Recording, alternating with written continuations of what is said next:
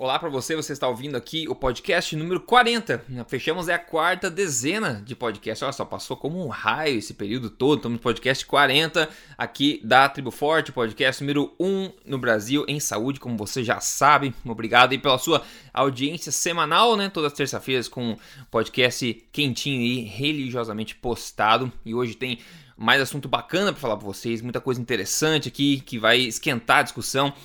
Primeiro, tem dois tópicos principais que a gente vai falar hoje aqui. Deixa eu dar o um bom dia pro Dr. Souto antes de eu introduzir os dois tópicos. Ou boa tarde, Dr. Souto, tudo bem? Tudo pronto aí? Boa tarde, boa tarde aos ouvintes. E, bah, 40 episódios, hein?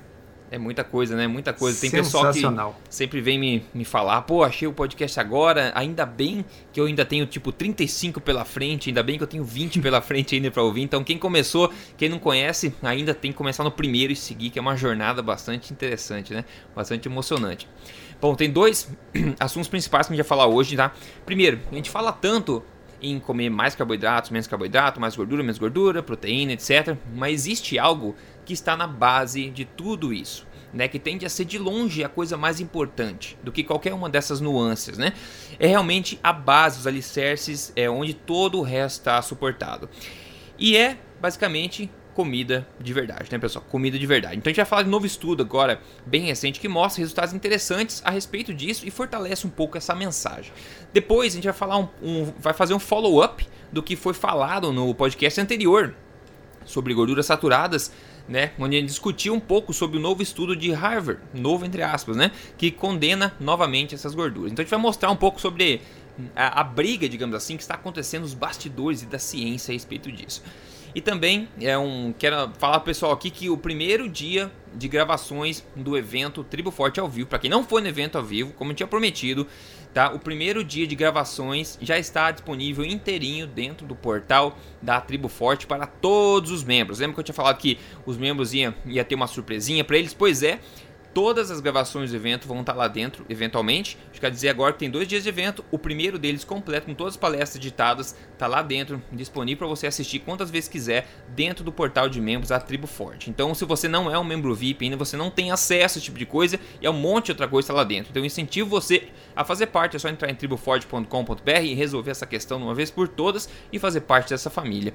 Ok, primeiro, antes de a gente partir então para os dois assuntos, como de costume, tem uma pergunta da comunidade que na verdade solto não é uma pergunta hoje, é mais um, um relato que eu achei interessante. É, não, na verdade é uma pergunta assim, que eu vou ler aqui. Então eu acho que é um tópico interessante discutir. Vamos lá. A Silvia Augusto fala o seguinte: pelo podcast de hoje, que eu acho que foi de ontem, ou quer dizer, o, o passado que a gente gravou, retornamos a ideia das calorias por ser, por, por ser o grande fator para emagrecer. Pera aí, deixa eu tentar entender o que ela escreveu aqui. Ah, tá. Ela fala que, bom, Voltamos ao paradigma das calorias, porque aparentemente o que a gente tinha é, sabido que era para emagrecer era controle da insulina, que abria as portas para armazenamento de gordura. Agora voltamos para a velha ideia das calorias, pois queijos com zero carboidratos não ativam insulina. Bom, ativam sim, mas tudo bem. Mas as pessoas podem engordar se comerem demais. E esse demais pode ser simplesmente mais que 30 gramas, ela diz aqui, enfim, não sei. Então low carb emagrece se não ultrapassar as calorias e comendo gordura temos saciedade, menos apetite, portanto baixamos as calorias automaticamente. A pergunta: calorias continuam sendo o fator determinante? enfim, no meio dessa confusão toda de, de ideias, a pergunta então, se a gente fala o tempo inteiro em insulina, em low carb, em regularizar a insulina, etc. É a pergunta, então, peraí, mas calorias então continuam sendo determinantes? Porque a gente falou, né? É, óleo de coco, azeite de oliva, etc. são alimentos refinados, né? Fácil de comer bastante, digamos assim. Então, calorias continuam sendo determinantes, doutor Soto? Vamos bater uma bola sobre esse assunto aí que eu acho interessante reforçar. Olha só, uh, existe um conceito uh, que chamam-se causas imediatas e causas mediatas. Tá? Hum que, que é uma causa imediata? Ah, vamos pegar um exemplo fora da, da, da nutrição. Tá? Uh, o, a gente pode dizer que a causa imediata do, do alcoolismo é beber demais. Uhum. Tá certo? A pessoa bebe demais. Tá? Essa é a causa imediata. Mas a causa mediata, ou seja, aquela que realmente está por trás disso, tá? é, bom, temos que ver qual é o problema que essa pessoa está tendo, um problema de, de, de relacionamento na, no seu trabalho, com a sua esposa, existe uma depressão, uh, existe algo por trás disso, ok? Porque simplesmente dizer que uh, o que causa o alcoolismo é beber muito álcool na realidade é, é, é, é, bobagem, né? Tá certo? Porque, assim, obviamente, se não houvesse álcool no mundo, não existiria alcoolismo, uhum. tá certo? Mas dizer que o alcoolismo é causado por beber muito álcool, uh, isso é a causa imediata, mas nós, o que nos interessa é a causa imediata, a causa mais profunda. Tá? O Jason Fung tem um exemplo que ele costuma dar, que é assim, uh, e, e, infelizmente, esse, é por pura coincidência que eu vou falar isso, o Fang fala isso há, há, anos, tá? Mas assim, é que houve esse acidente aéreo horrível aí, mas o, o, uhum. o, o Jason Fang diz, olha, quando um avião cai, a causa imediata pode ser, uh, bom, uh, gravidade, tá certo? Se não houvesse gravidade, o avião não cairia. Tá? Uhum. Agora, é cretino dizer que o avião caiu por causa da gravidade, tá certo? Uhum. A causa imediata, aquela que realmente está por trás, tá? é, uh, no caso específico desse acidente, porque na realidade o avião andou mais do que a sua autonomia permitiu, o plano de voo foi mal feito, uh, a agência reguladora no país de origem onde o avião partiu viu que o, o, planejamento era inadequado e mesmo assim permitiu. Uh, houve uma série de causas imediatas, mas a causa imediata é, bom, a gravidade puxou ali para baixo, o empuxo era menor que a gravidade. Tá uhum, certo? Uhum. Então, assim, o fato de nós sabermos que as coisas caem porque uh, a gravidade impede que elas subam, tá certo? É, uh, não significa que também não seja verdade que uh, o planejamento do voo foi inadequado. As duas coisas são verdade, tá uhum. certo? Uhum. Então, uh, voltando para a comida. Tá? Uh, quando uma pessoa engorda, ela comeu mais calorias do que ela gastou. Isso é a causa imediata do ganho de peso, tá certo? É, um, é, é, é, é o excesso de calorias, ok? Agora, qual é a causa imediata? Tá? Por que, que a pessoa está comendo mais do que ela uhum. gasta? Tá? Bom, pode ser porque existe um problema hormonal envolvido. Tá? Vamos pegar um problema hormonal não tão óbvio como que nós, eh, né, a pessoa que está nos ouvindo já pensa agora que nós vamos falar de low carb. Não, vamos pegar uma pessoa que tem uma doença uh, do sistema imunológico e começou a utilizar corticoide, ok? Meticortem, prednisona. Tá? O corticosteroide é um hormônio que faz com que as células adiposas acumulem gordura. Este é o efeito uhum. do hormônio na célula adiposa, ok? O corticosteroide não atua no seu prato, não atua no seu garfo, tá? Ele não atua diretamente nas calorias consumidas. A atuação direta dele é provocar acúmulo de gordura, tá? E aí a pessoa vai compensatoriamente consumir mais calorias para uh, cobrir, vamos dizer, aquele déficit calórico interno que foi gerado no corpo, porque parte das calorias foram sequestradas no tecido adiposo por uhum. efeito da prednisona, por efeito do remédio. Uhum. Tá? Então, a causa imediata continua sendo comer demais. tá uhum. certo? Mas a causa imediata é o remédio, a prednisona. Uhum. Foi isso que fez com que as calorias fossem particionadas para a gordura e a pessoa então passasse a comer mais compensatoriamente. Quem está olhando no restaurante só vê assim, a pessoa está comendo demais, porque quem está olhando no restaurante não sabe que aquela pessoa está uhum. usando prednisona. Uhum. Tá? Uhum. Bom, vamos levar esse raciocínio um pouquinho adiante. Vamos pegar um paciente diabético tipo 2 que já não consegue mais controlar a sua glicose uh, e, e, começa a utilizar a insulina injetável, ok? A mesma coisa vai acontecer. A insulina faz com que a gordura seja acumulada no tecido adiposo. E essa pessoa, então, vai acabar, sim, comendo mais para compensar esse déficit calórico interno do corpo. Tá? Mas a causa última a causa, não a causa imediata, a causa última, a causa imediata é o uso da insulina.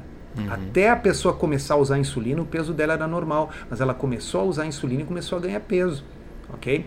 Então, uh, assim como a gente não, não, não, não resolve o problema do alcoolismo simplesmente dizendo que o que causa o alcoolismo é beber, tá certo? Uhum. Tem que ver a causa última, a causa imediata, tem que ver qual é o problema que está levando aquela pessoa a beber. Tá?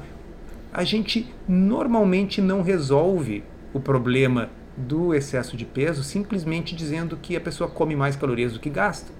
Ok? Uhum. Isso é óbvio, é, que, é tão óbvio como dizer que o, o alcoólatra é, é, alcoólatra porque bebe, uhum. tá certo? Uhum. Então, eu não sei se eu estou sendo repetitivo de propósito, para que fique claro, ok, de que é importante ir na causa última, na causa ulterior, na causa mais importante, naquilo que está por trás. Tá?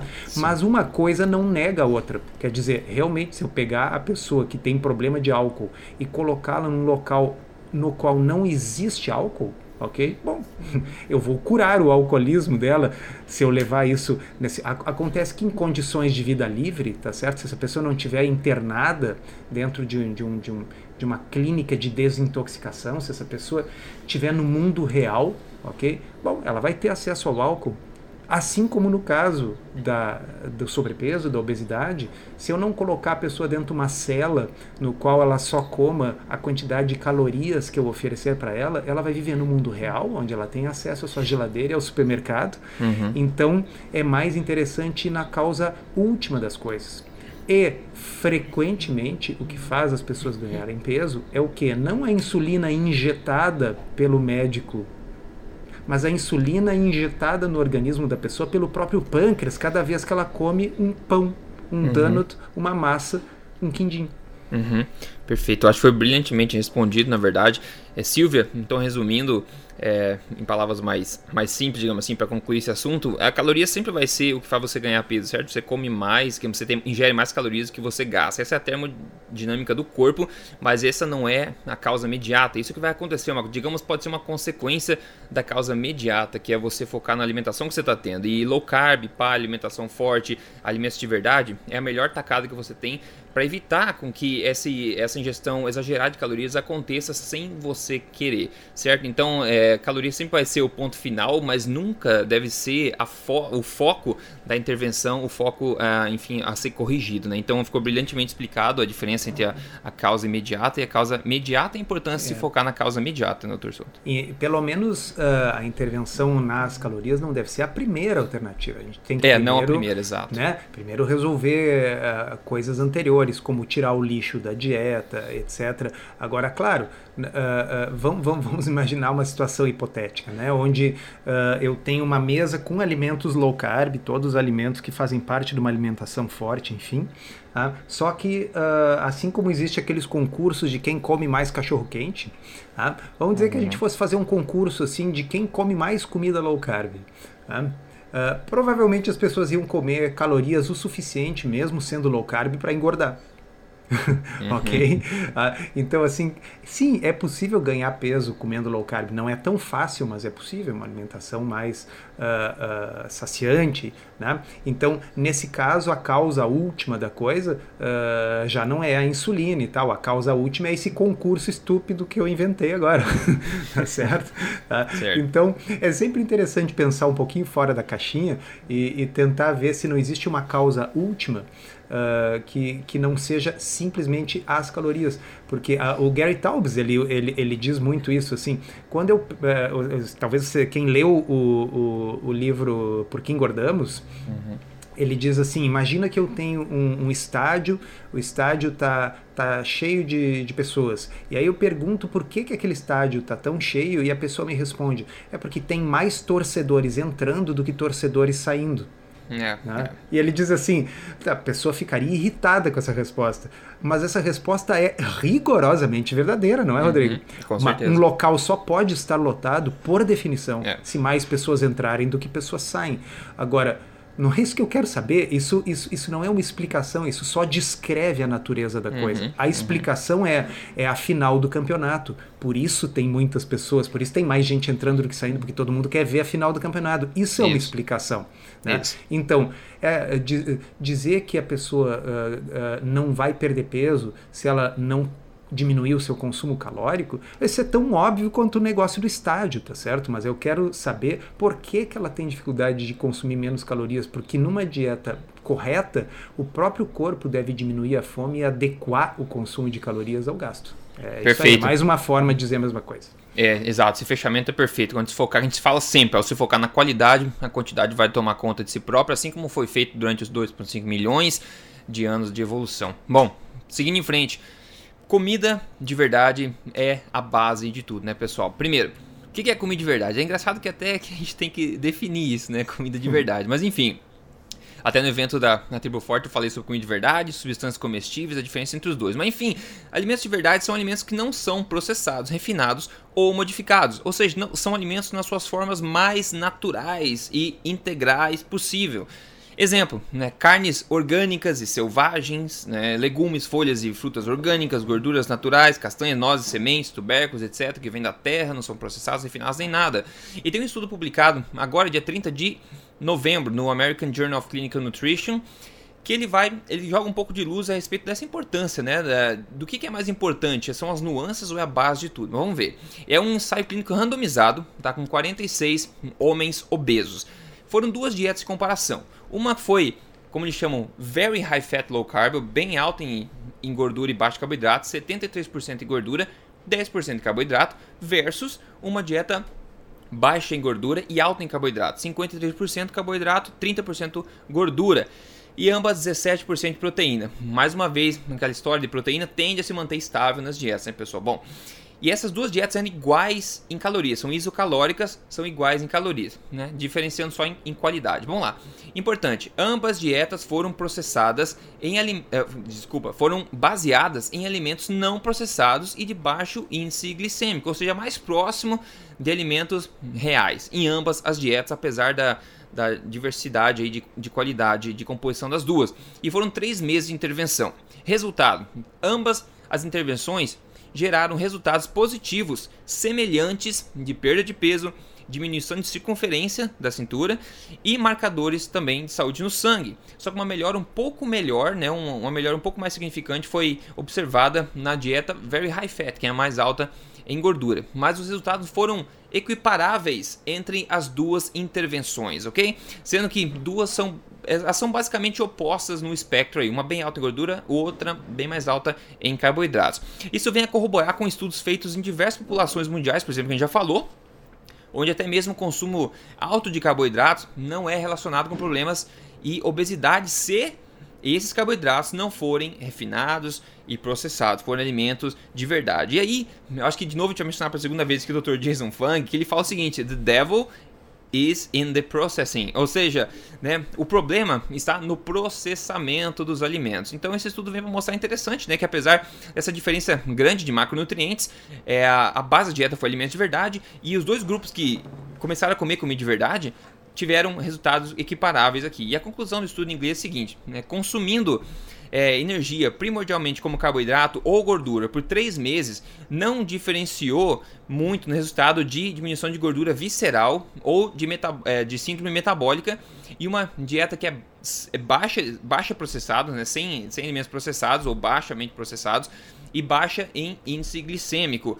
Nossos dados não suportam a ideia de que gordura que você ingere na dieta promove é, adiposidade em ponto específico do corpo ou qualquer problema metabólico é, cardiovascular. Então, muito interessante esse, esse resultado, achei bastante interessante, doutor Souto, e resolvemos falar sobre isso aqui para focar um pouco, trazer a luz de volta para a base de tudo, né? Como a gente falou no evento, no começo do evento ainda da Tribo Forte, a gente chegou lá assim, a gente podia abrir a porta, chegar lá, falar, pessoal, como comer de verdade, fecha a porta, vamos embora, né? Tá, tá passada a mensagem, né? Perfeito. Uh, é interessante porque o, o, a, a, linguagem que eles usaram na conclusão do estudo traduz o que? O certo espanto né, deles, porque é, é, eles fizeram o estudo claramente pela linguagem, é a minha interpretação assim da linguagem, é, é, claramente com a ideia de nós vamos mostrar resultados piores com uma uhum. dieta de muita gordura, tá certo? E, e não, foi, foi igual, na realidade a gordura foi até um pouquinho melhor. Tá?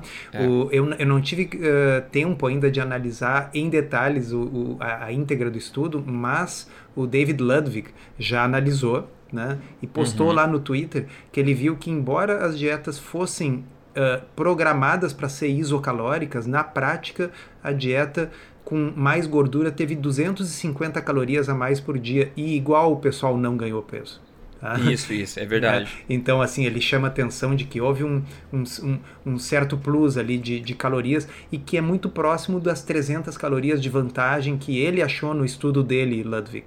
Né? Mas mesmo que não tivesse essa diferença nenhuma, é, o pessoal ficou espantado. E já quem é do, do, do, do grupo do, do, do lado pró-low carb se espanta um pouquinho com o quê? Com o fato da dieta de alto carboidrato e baixa gordura ter tido resultados equivalentes. Uhum, certo? Uhum. Então eu acho que você pegou muito bem, Rodrigo. Na realidade, o que há de comum entre essas duas dietas tão diferentes é que são dietas de alta qualidade, são baixas em, em, em alimentos processados. Tá? Então, isso salienta que existe mais de uma forma de ser saudável, tá certo? É, é possível fazer uma dieta low fat saudável? É, é possível. Uhum. Tá? Uma dieta low fat saudável, saudável seria feita do quê? De alimentos minimamente processados. Então vai ter frutas, vai ter raízes, ok? Uh, eventualmente até grãos integrais, tá? uh, desde que não haja autoprocessamento. Tem gente que tem sucesso, se adapta bem com essas dietas. Ah, a dieta mediterrânea é outro exemplo. Tá? A dieta paleo com alto carboidrato, como é o caso da, da dieta de Kitava, né, que tem 70% Isso. das calorias oriundas de carboidrato e o pessoal é saudável, não tem resistência à insulina e não tem diabetes. Mas qual é o carboidrato deles? É frutas e raízes uh, de uma era pré-agricultura, eles são caçadores-coletores, tá certo? Uh, então, na realidade, o, o, o, por que, que a gente de, defende tanto uma dieta low carb? Eu, pelo menos, falo por mim assim. Uh, primeiro, ela é muito boa para sanar, para melhorar os problemas, as doenças causadas por uma dieta de alimentos processados. Tá uhum. certo? Então, assim, é, eu, eu, eu digo para os pacientes em consultório: olha, ninguém fica gordo porque come muita fruta. Né? Uhum. Ninguém fica gordo porque come muita batata doce. Tá? A pessoa engorda porque comeu pão, biscoito, doce, torta e refrigerante. Ok? Uhum. Bom, uma vez que a pessoa atingiu o estado de doença, bom, aí uma dieta low carb que muitas vezes vai ter que restringir, inclusive batata doce, inclusive frutas doces, ok? Vai servir para reverter esse estado de doença. Uhum. Mas não significa que uma dieta rica em batata doce e frutas seja ruim para a saúde. É, é importante a gente ter per, perder essa carbofobia, né? É, eu acho que você falou muito bem que a gente costuma defender uma dieta mais regulada, digamos assim, em carboidrato, por causa que tem, precisa reverter um quadro de, de doença, né? Não é? Não são pessoas normais que estão entrando numa dieta ou outra. A gente está é, é, enfrentando uma crise de obesidade, como você bem disse. A gente acha que a melhor tacada no momento, pelo que a ciência diz, é realmente fazer essa redução de, de carboidratos em pessoas que estão doentes, né? estão acima do peso com síndrome metabólica. Então, nesse caso, com certeza é melhor. Agora, se você é uma pessoa saudável, você pode fazer até um experimento em pessoas que vivem melhor com mais carboidrato, com menos carboidrato. Se a gente for pensar na, na luz da evolução, né, como a gente sempre fala, é dá para se entender, né, que talvez algumas partes do mundo você não tenha acesso alimentos com, com bastante gordura, tem acesso mais a plantas, tubérculos, como o pessoal de Kitava, por exemplo, talvez um peixe que não é o salmão, que não é muito gorduroso. Então, o corpo humano é preparado a se adaptar a esse tipo de alimento, né? É, isso aí chama-se flexibilidade metabólica. As pessoas Exato. nascem com flexibilidade metabólica. Elas vão uhum. destruindo a sua flexibilidade metabólica com alimentos processados. Não que não são alimentos. Que, é, exato. Não se trata de os carboidratos destruíram a minha saúde. Não. É o lixo destruiu a sua saúde. E sim, o lixo tende a ser carboidrato, mas isso é uma questão mais econômica, tá certo? É porque o lixo mais barato é o carboidrato. Exato, é o infortúnio, né? Que é o, tem, o lixo mas é, tem, Mas tem lixo gordo também, quer dizer, tem margarina, tá certo? Óleos vegetais. Óleos vegetais, rançosos. Tá? E, e, e, muitas vezes eles são combinados. A gente pega o óleo vegetal ah, é. rançoso e frita a batata nele, tá uhum. tá certo? E aí acompanha ele com um sanduíche de carne uh, alimentada com soja, seguido de um milkshake que é uh, gordura com açúcar. Né? Tudo, tudo uhum. processado, tudo refinado. Então é isso que adoece as pessoas. Bom, depois que a pessoa adoeceu, ela perde a flexibilidade metabólica. Bom, uhum. aí a, a, nossa advocacia é. do low carb entra forte. E por que a, a, nossa advocacia não é também de alguns outros estilos de vida saudável? É porque eles não precisam de advogado, tá certo? Quer dizer, não precisa do Rodrigo e do Soto para defender a dieta mediterrânea. Ela já é a queridinha da imprensa. Uhum. ok? Não precisa do Rodrigo do Soto para defender a dieta vegetariana, porque ela já é a queridinha da imprensa. E sim, é possível ser saudável com uma dieta vegetariana. Não é muito fácil, mas é possível. Né? É. Uh, agora, uh, uma dieta low carb, bom, essa está constantemente sob ataque. Essa precisa de uhum. defesa né, constante. É, exato. Eu lembrei agora, é, alguém falou, é, olhinho lugar, enfim, que é açúcar, enfim, a gente sabe que uma, uma das grandes causas de cáries nos dentes é, é, açúcar, né? E alguém, eu li em algum lugar, um estudo, não sei o que que era, que tá mencionando que pessoas que, que mascam cana de açúcar, sabe? Masca, corta um cana de açúcar e masca aquele bagaço lá, enfim, é uma delícia, eu adoro isso por sinal. Eles não têm problema de cárie nenhum. E eu fico pensando como é interessante, né? A gente tende a subestimar a mãe natureza, né? Imagina se ela ia criar um alimento na terra que você fosse comer aquele alimento, né? Que foi provido pela mãe natureza e fosse achar sua boca toda podre, cheia de cárie, cheia de problema, né? Olha que interessante, né? Você sabia dessa do, da, da cana-de-açúcar? Eu, em algum lugar, eu, eu, eu, eu, penso que eu li isso aí também. Te confesso que eu fiquei incrédulo, mas assim, uh, eu, não, eu, não, duvido, porque, por exemplo, uh, quando a gente vê, tem alguns estudos aí sobre o mel que mostram que o mel não tem determinados uh, efeitos ruins sobre a flora intestinal que o açúcar refinado tem, embora o mel seja praticamente só açúcar, tá certo? Uhum. E, então, assim, os antioxidantes e outras coisas que estão presentes ali realmente parecem uh, fazer alguma diferença. Então, o, o, o comer o alimento minimamente processado uh, sempre é vantagem e às vezes por motivos que a gente talvez nem tenha descoberto ainda quais são.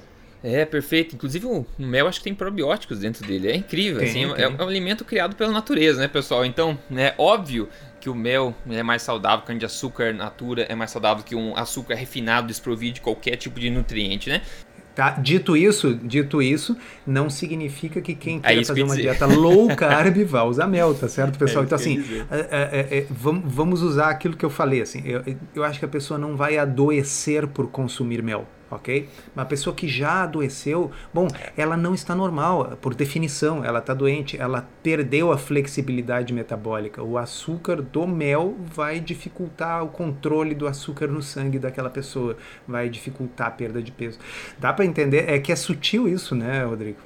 Sim, mas é, é muito importante essa distinção, porque quando a gente fala alguma coisa, ou bem de um alimento que o pessoal adora, o pessoal acha que é a bandeira verde para você, a bandeira branca para você comer quanto quiser. Se você está no estado de doença, acima do peso, síndrome metabólica, qualquer outro sintoma, você sabe que esse tipo de alimento vai só potencializar, potencializar os problemas. Então, uma vez que você volte ao peso normal, volte a ser saudável, etc., e você pode aí se aventurar, enfim, e descobrir como é que o teu corpo reage a isso. Então, uma diferença entre uma alimentação para pessoas normais saudáveis e uma alimentação de intervenção para reverter problemas.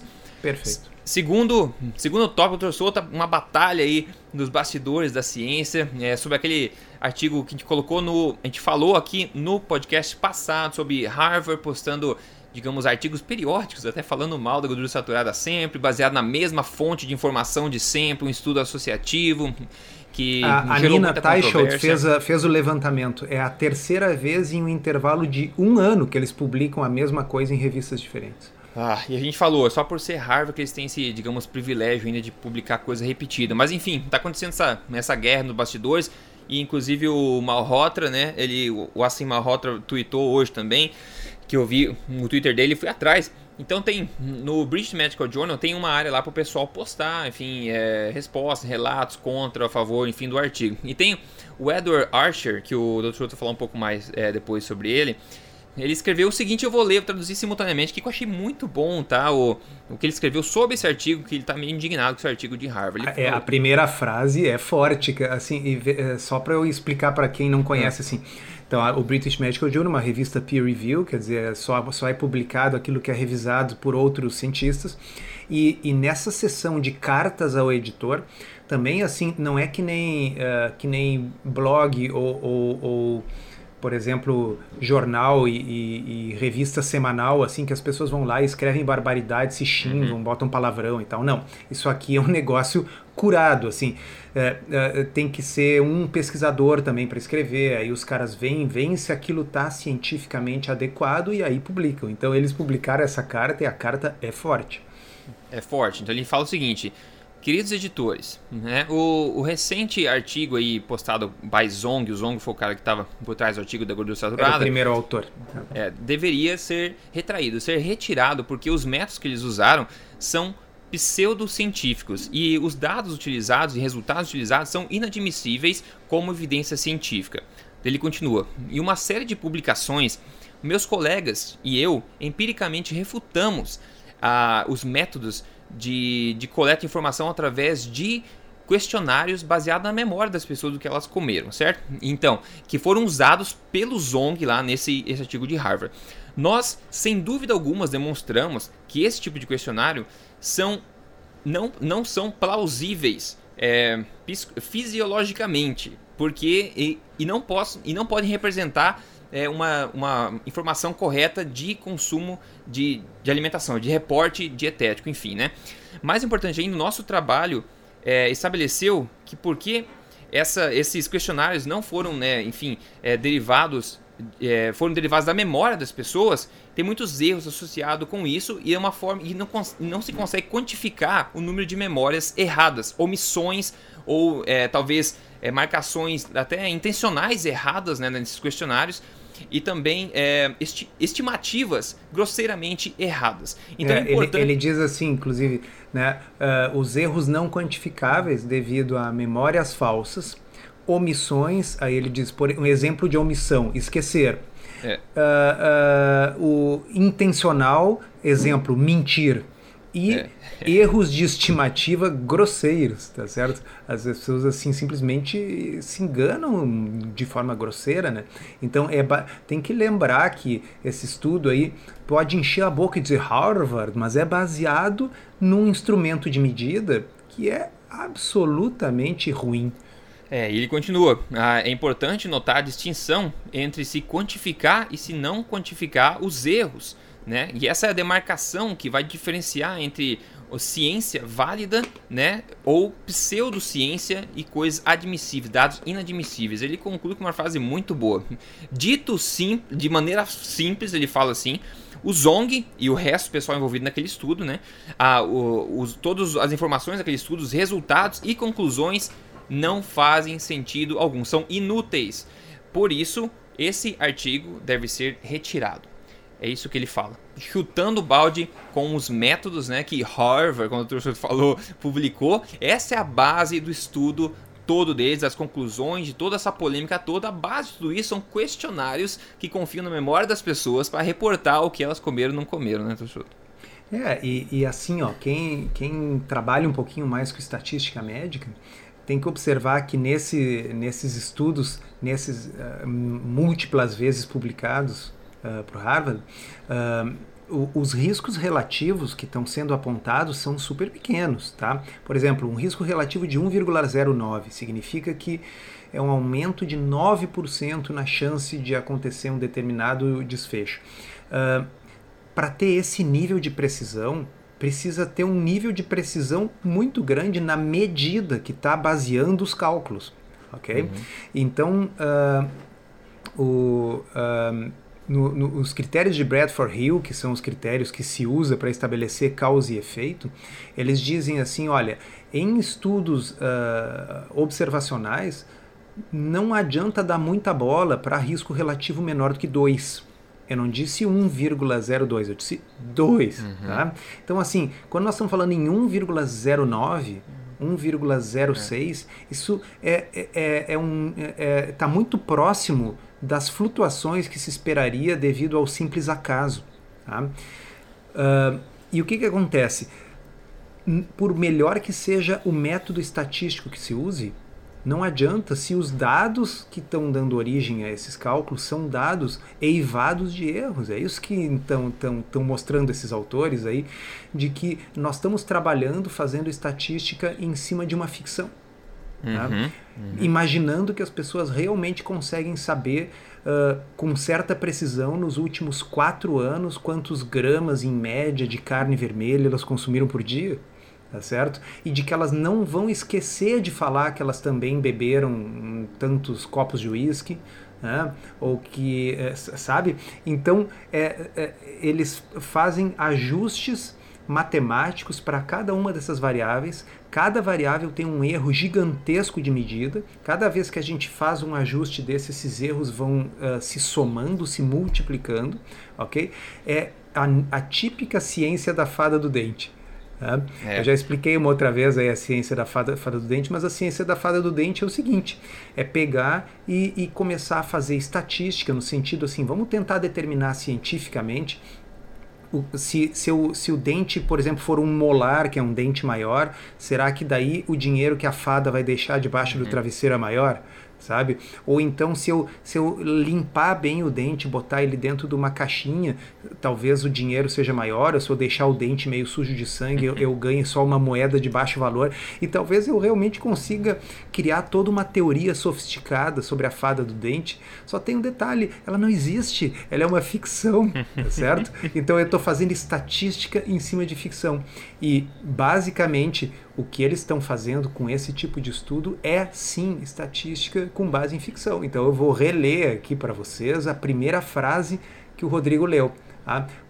O estudo recente de Harvard deve ser eliminado da, da, da, das revistas científicas, né, retratado, tá? porque os seus métodos são pseudocientíficos e os seus dados e resultados são inadmissíveis como evidência científica. Uhum. Tá? Uhum. É forte, mas está publicado como carta do editor por um pesquisador que, um grupo de pesquisa que escreve bastante sobre isso. Tá? E aí já podemos pegar isso para comentar sobre, sobre esse grupo, né, Rodrigo? Pô, sim, pode mandar ver. Ah, uh, uh, eles publicaram um artigo uh, muito interessante em julho de 2015. Na época, eu tive, tive ideia de escrever uma postagem no blog sobre isso, acabei não tendo tempo mas é um artigo onde eles entram em todos os motivos pelos quais uh, é, isso é pseudociência e é inadmissível. O artigo é uh, maravilhoso de ler tá? e, inclusive, eles demonstram de forma inequívoca neste artigo publicado em 2015 que se realmente as pessoas comessem da forma como elas alegam comer uhum. nos questionários, isso seria incompatível com a vida. assim, se realmente pegasse um ser humano e fizesse esse ser humano comer da forma como as pessoas alegam que elas comem, as pessoas morreriam, tá certo? As pessoas uh, subestimam de tal forma a quantidade de calorias que elas comem Tá? que isso seria insuficiente para manter as pessoas vivas. Tá? Uhum. Uh, e, e, o, o, que acontece é o seguinte: uh, vamos, vamos pegar um exemplo uh, fora também da alimentação. Uh, por que, que os institutos de pesquisa americanos erraram de forma tão grosseira na eleição do Trump? Um dos motivos que, que, que é levantado, eu acho que é provavelmente muito verdadeiro, é o fato de que as pessoas tinham um certo constrangimento de dizer que elas iam votar no Trump.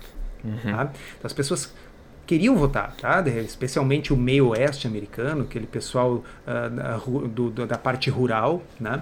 eles estavam muito insatisfeitos com os democratas, mas acontece que existia uma opinião dominante uh, na mídia americana, pessoal mais liberal, assim, uh, de que votar no Trump seria um absurdo. Eu particularmente também acho que é um absurdo, mas enfim, como aquilo era uma opinião dominante, as pessoas tinham vergonha. Então, quando o entrevistador perguntava assim, em quem você vai votar, a pessoa respondia aquilo que ela achava que o entrevistador queria ouvir.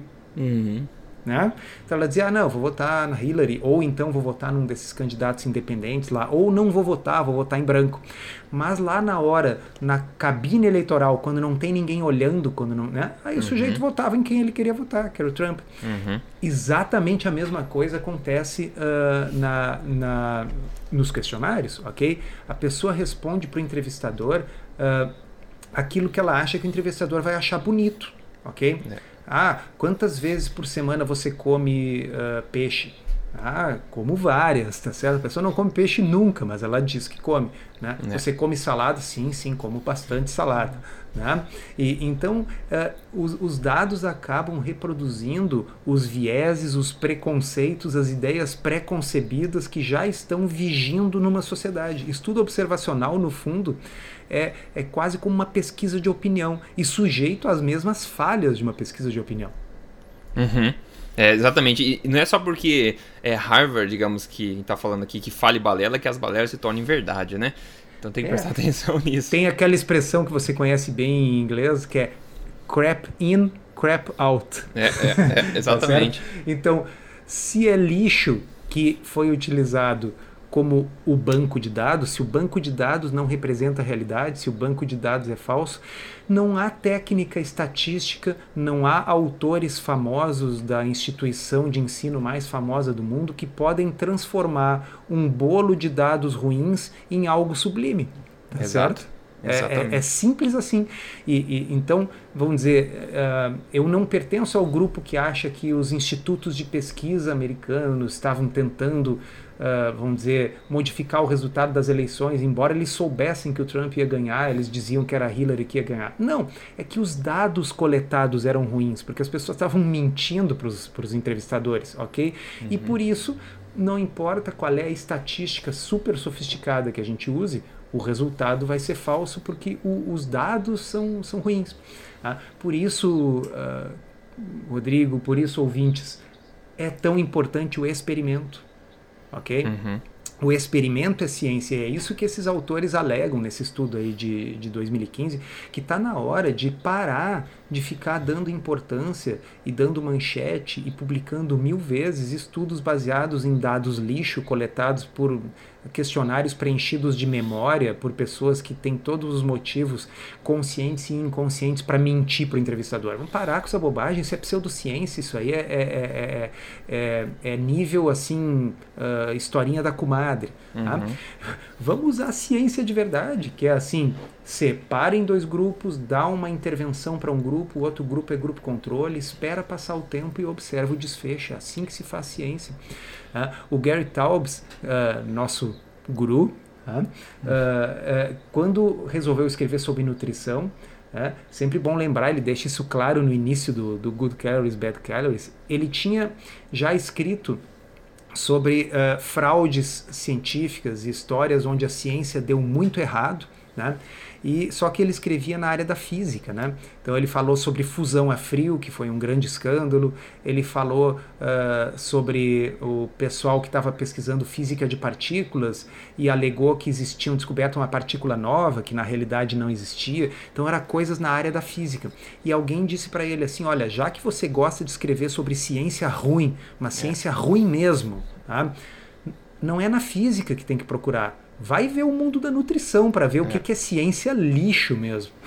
É, exatamente. e aí ele começou a estudar, ficou abismado com o nível primitivo da, da, da ciência da nutrição, como o pessoal se baseava em pseudociência, como esses questionários e tal, e escreveu o Good Calories, Bad Calories. É, que está aí mudando a história. O pessoal fica, ah, de novo, né, um incentivo para se praticar o ceticismo saudável, que a gente sempre fala, né? Só que é difícil a gente falar esse tipo de coisa para a população geral, né? Vocês que acompanham a gente já são digamos, privilegiados no, no, sentido de vocês já conhecerem esse tipo de conteúdo, né? Mas o pessoal que vê a headline na mídia, lá vai passar a modificar os hábitos alimentares quando vê um estudo de Harvard dessa qualidade saindo, porque eles não sabem a fundo qual que é a origem de tudo isso. Então o ceticismo saudável é sempre, sempre, sempre bom é, de se manter como, como prática. Doutor Souto, antes de a gente fechar esse podcast, vamos falar aí o que, que você degustou na sua última refeição, para, enfim, é, e vou chutar que é salada e frango, não é não? Hoje não, mas, mas quase. Uh, é que na realidade uh, eu tenho um, um, um, paciente meu que mora num sítio e cria galinhas. Tá? Então ele me trouxe uma quantidade absurda de ovos. Ah, é? então eu tenho comido muitos ovos. É, então, assim, basicamente, ao invés de ser um, um, bife com ovo, foram ovos com um, um bife. pequeno bife. o bife serviu para dar gosto no ovo, certo? Uhum, tá? uhum. Então, e, e, assim, eu estou comendo ovos no café da manhã, no almoço, na janta. Tá? É, é, muito bom. Ótimo, ótimo, muito bom. É, o que eu comi foi fígado de galinha orgânica. Eu acho até interessante denominar a galinha como orgânica, enfim, mas é enfim, é fígado de galinha orgânico vendido no mercado com brócolis e o kimchi, que é aquele fermentado probiótico que eu gosto bastante, e uma salada mista é, para acompanhar. Então, foi basicamente isso. É isso. Assim, a salada eu nem falei, mas ela existiu junto com os ovos. Sempre bom, sempre bom, né? Sempre Colocar bom. aquilo. Ótimo, pessoal. A gente fecha isso aqui novamente, lembrando o primeiro dia inteiro de gravações do evento Tribo Forte 2016. Para quem não foi, tá? Foi sensacional, como já falou sobre isso aqui bastante. Todas as gravações estão disponíveis dentro do portal da Tribo Forte para todos os membros. Então, se você não é membro ainda, só triboforte.com.br você pode fazer parte e ter acesso a tudo isso. E em breve vem o segundo dia também disponível para todo mundo lá dentro, ok? Então, um grande abraço a todo mundo, doutor Souto. Obrigado, um grande abraço para você também. A gente se fala aí no próximo capítulo, na próxima semana. Obrigado, um abraço a todos. Até mais.